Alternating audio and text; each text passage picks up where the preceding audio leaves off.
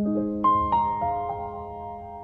红楼梦》的听友你好，我是张国立，很高兴又来陪你一起读《红楼梦》。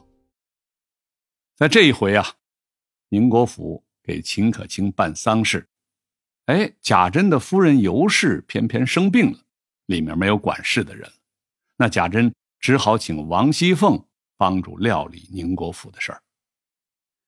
这个宁国府平常管理就很混乱，那葬礼上事情庞杂，局面是一片混乱。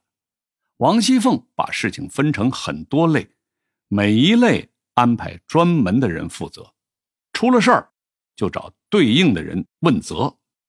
另外一方面呢，他在管理的时候非常有时间的意识，按照我们现在的说法，就是上下班你绝对不能迟到，要准时准点的完成任务。这书中提到了很多表示时间的词儿，比如。卯正二刻、巳正、午初二刻等等。那这些时间具体是几点呢？大家都知道哈，古人用干支来记年月日，十个天干，十二个地支。这里我们就讲一讲古人如何用十二地支计算一天的时间。我们都知道一天二十四个小时，每个地支。对应两个小时，地支具体的名字是子、丑、寅、卯、辰、巳、午、未、申、酉、戌、亥。在古人看来啊，这是完全就是一些生活常识，还可以和十二生肖对应起来，是吧？你比如说子鼠、丑牛、寅虎、卯兔。辰龙巳蛇午马未羊申猴酉鸡戌狗亥猪，对不对？那我们现在就用的少了，就陌生了。具体对应的关系应该是什么呢？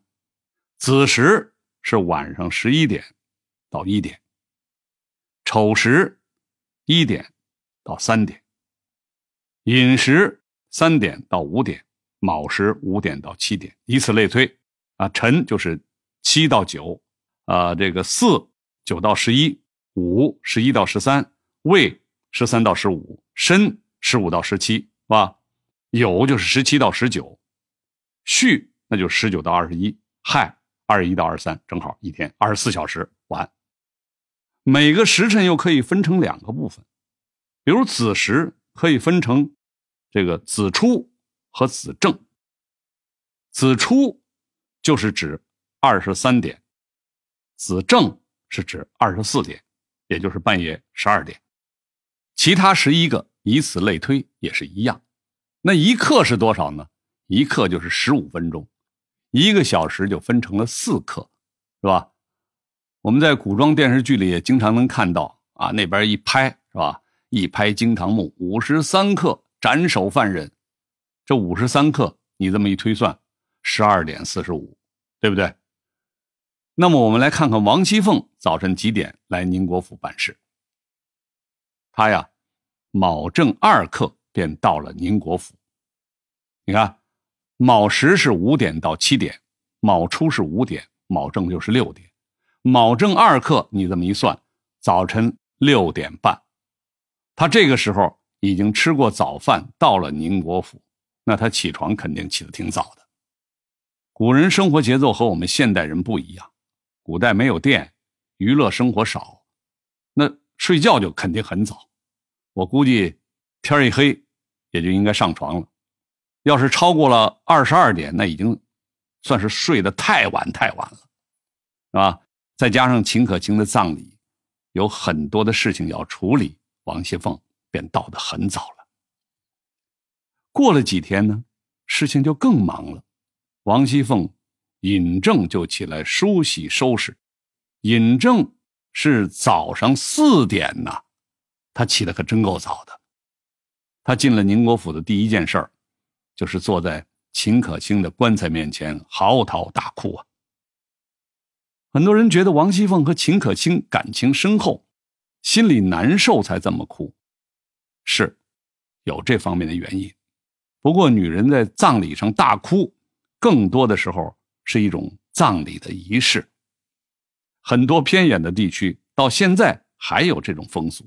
隔一会儿，女性家属就要趴在棺材面前大哭一阵儿，哭完了继续说说笑笑啊，该吃的吃，该喝的喝，该打麻将打麻将。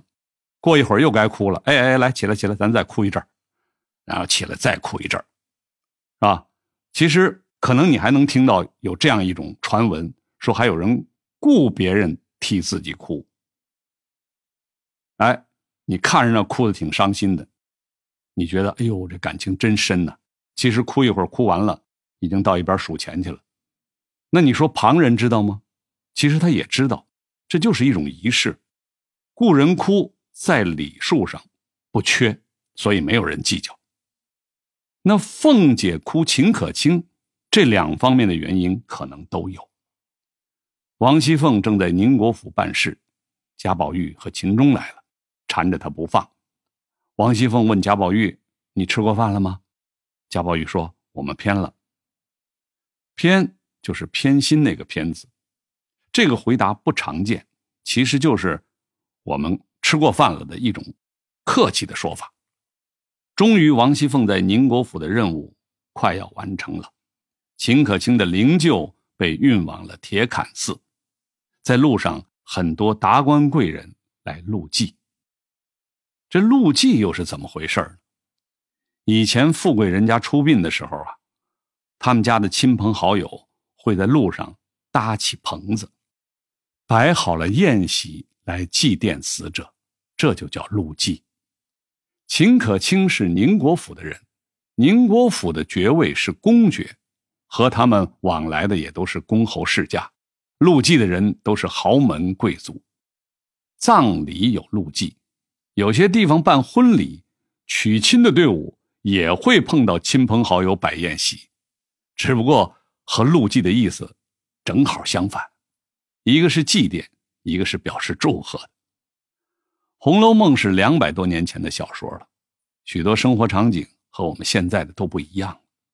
要是能掌握一些基本的历史文化常识，就更容易理解它的内容了。好了，这回我们就到这儿。我是陪你读《红楼梦》的张国立，我们下回继续。